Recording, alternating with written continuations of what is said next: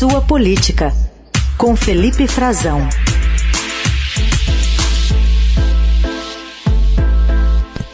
Sol também por aí, Frazão, bom dia.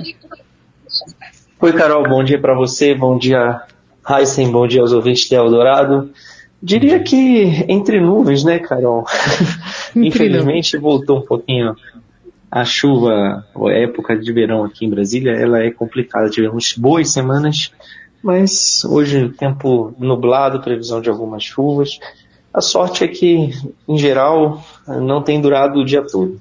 Então, então... para uma quinta-feira, né, já quase fim da semana, é ótimo, é o que a gente espera. E ah, então... para vocês aí também. Então não atrapalha a decolagem de avião, né? Não, não, não. Brasília é difícil de fechar o aeroporto, essas coisas mais comuns aí em São Paulo e vai decolar na semana que vem, né? Na semana que vem decola aí um giro internacional do presidente Jair Bolsonaro. Então, essa passagem pela Rússia está sendo bem é, comentada pela toda toda a questão super delicada, né, que está vivendo a Rússia nessa relação com a Ucrânia, com a Europa, com países né, da União Europeia e dos Estados Unidos, e o presidente da República que manteve, né, a viagem para a semana que vem. Como é que está esse cronograma? Manteve, Carol. O presidente já foi mais do que aconselhado por ministros a tentar adiar, talvez, postergar um pouco, mas ele também não quer perder a oportunidade do possível último ano de governo de fazer as suas últimas viagens internacionais, demonstrar uh, os seus apoios. A programação é que no dia 14, na semana que vem, o presidente decole, uh, ou no, no, dia 13 ou no dia 14, provavelmente no dia 13, para dar tempo de chegar, mas ele teria uma agenda entre 14 e 17 de fevereiro em Moscou, uma agenda com pelo menos dois encontros com o presidente russo Vladimir Putin.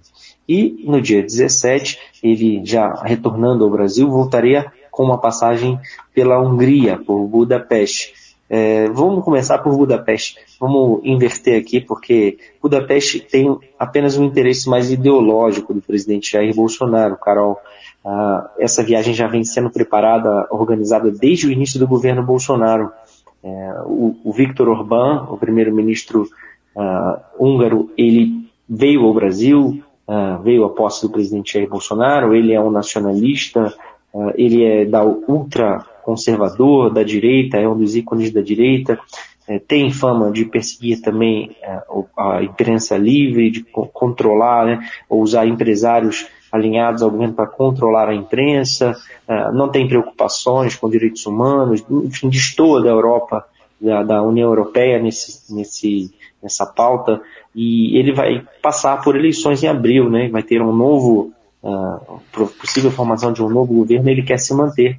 Recentemente congelou preços, uma medida populista para controlar a, infla a inflação que o Bolsonaro condena, mas no caso dele ficou calado, né?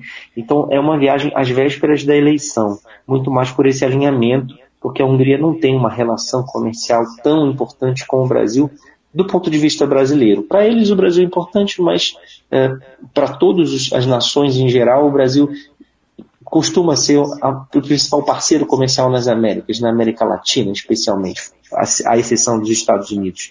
Então, para eles o Brasil tem mais relevância, mas do ponto de vista econômico do Brasil não. Inclusive, não só o Ernesto Araújo foi lá, mas o próprio Eduardo Bolsonaro também já foi lá.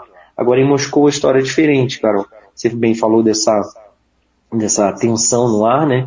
E é justamente por causa desse iminente conflito, desse potencial conflito bélico entre a Ucrânia e, e Moscou, em Kiev e Moscou, que o Bolsonaro tem sido aconselhado a não ir, foi aconselhado a não ir, foi pressionado, inclusive pelos Estados Unidos, para que ele não fosse, ou para que levasse uma mensagem de pacifismo, de respeito à democracia, né, de uma resolução de conflito por diálogo, que é o que o Brasil tem de fato uh, defendido na ONU quando esse tema vem à tona e desse uma resposta forte, uma resposta firme.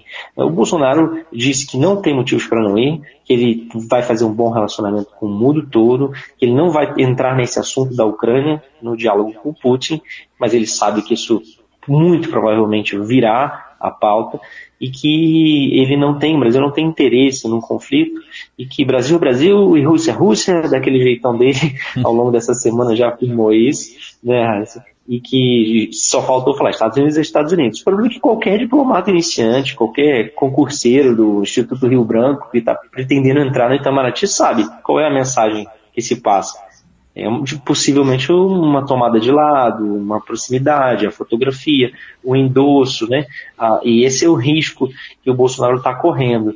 Aliás, há alguns riscos com essa viagem, né? Ele pode, eh, essas viagens do Bolsonaro são incontroláveis. Geralmente, imagina se o Eduardo Bolsonaro aparece com um boné do Victor Orbán ou, ou alguma mensagem pró, pró, como ele fez pró Trump, pró Putin, né? Eles têm essa dimensão, eles cultivam é, é, uma, uma, dimensão política, assim, de proximidade. O Bolsonaro andou dizendo que, né, Heisen, que o Putin era conservador. Você viu isso, né? Vi, vi.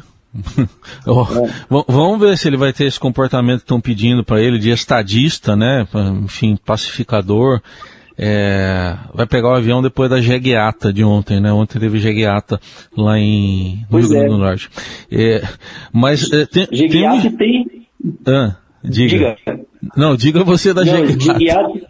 Jeguiat lá na Rússia, eh, se, se deixasse, o pessoal faz eh, ah. brincadeira que o Putin faz ursiata, não sei se dá ah, pra dizer assim, mas ursiata. monta urso, tá sem bom. camisa, monta. Essa coisa que pode fazer, é, é uma piada, né? Mas certo. tem essa, essa, essa fanatismo, disse que o Bolsonaro divulgou que ele que ele tem as melhores, que o, o, que o Putin afirmou que ele teria as melhores qualidades masculinas. Ou seja, é. tem essa já poderia ter acontecido, tá? Bem na verdade, porque a Rússia preside, é parte do BRICS, poderia o Bolsonaro já ter ido lá, mas em 2020, quando a, o encontro seria em Moscou, não ocorreu por causa da, da pandemia, da, da uhum. Covid. Foi transformado em um encontro é, virtual. Mas apesar dessa relação dos BRICS, tem um interesse político que a gente está esse de, de, Bolsonaro se mostrar não não isolado do mundo é, dessa relação do Putin também complicada com opositores ele é acusado de envenenar opositores com o serviço secreto russo tem da, da falta de liberdade de imprensa da falta de, de, de perseguição de manifestantes enfim tem um interesse econômico dos fertilizantes né? O Brasil tem está preocupado porque Belarus sofreu sanções e é da onde o Brasil tira muito potássio para o agronegócio. A Rússia exporta muito, são quase 2 bilhões de dólares que o Brasil importa de adubos e fertilizantes da Rússia. Então a ministra Tereza Cristina já vem desde o ano passado viajando para a Rússia tentando aumentar a fatia de importações brasileiras e isso eh, vai estar na pauta também. E tem a questão militar, que aí essa questão militar de fundo não há nenhuma relação, Heisen. É, o Brasil é. não aceita vender, comprar é, equipamentos militares da Rússia de forma alguma. Bom, a gente vai ter que esperar para ver o que vai acontecer, mas dá para ter uma ideia o que, que mostra o histórico uh, da, de viagem do presidente em ano eleitoral como esse que a gente está vivendo? Olha, só para a gente deixar aqui o registro, que eu acho que tem tudo a ver, Heisen, Carol. Em 2018, o, o, presidente Bolsonaro era candidato, não era presidente, mas ele fez uma viagem também mostrando que, que seria o alinhamento ideológico dele, um alinhamento a que países. E uma provocação à China, que hoje está do lado russo, e o Brasil, na questão militar, não estaria. O Brasil, é, aliás, já foi convidado pelos Estados Unidos para se integrar à OTAN, né, para ser um parceiro global da OTAN, e aí tem esse problema, isso não, não agrada aos russos. Uh, no ano passado, eu conversei no fim do ano com o diplomata eh, responsável por Taiwan aqui no Brasil. Eh, o Brasil não tem relações diplomáticas, mas tem relações comerciais. E o diplomata Sun Che-chan me disse que ele re recebeu o Bolsonaro em 2018, quando o Bolsonaro precisava fazer uma viagem para mostrar o seu, a sua capacidade diplomática internacional, muito parecido com o que ele está fazendo agora, na condição de pré-candidato, né, de presidente pré-candidato, que o Lula está fazendo também, vai, vai aos Estados Unidos, enfim. Bolsonaro fez um giro internacional e deu a indicar que teria uma proximidade maior com Taiwan. O que aconteceu?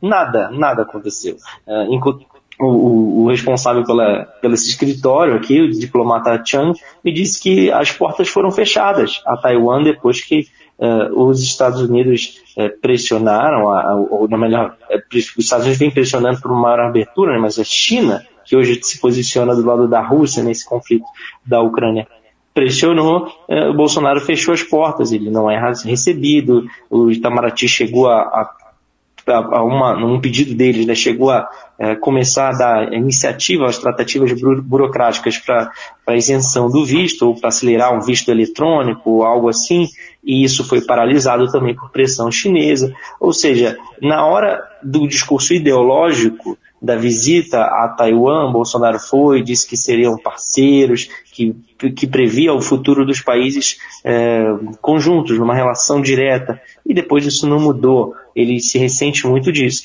E por que isso é importante, Heisen e Carol? Porque Taiwan também estava até o, fim do ano passado e continua sob ameaça militar chinesa. O presidente Xi Jinping ele tem manifestado cada vez mais que ele quer que, que, Taiwan, que ele quer reunificar a China e Taiwan está eh, sofrendo uh, invasões ao que eles chamam de zona aérea de identificação, não é o espaço aéreo da ilha de Taiwan, mas tem, já sobrevoaram mais de mil aviões eh, militares chineses foram enviados no ano passado pela China e diariamente enviam 10, 12 é, caças, inclusive caças uh, de origem de fabricação russa, uh, sobrevoam Taiwan numa clara ameaça uh, militar.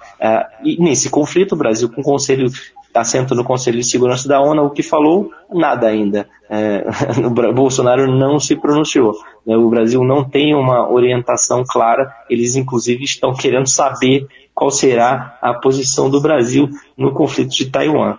Quer dizer, ala, quem é o Bolsonaro que está viajando agora, né, Heisen? É o Bolsonaro configurando de presidente ou configurando de candidato.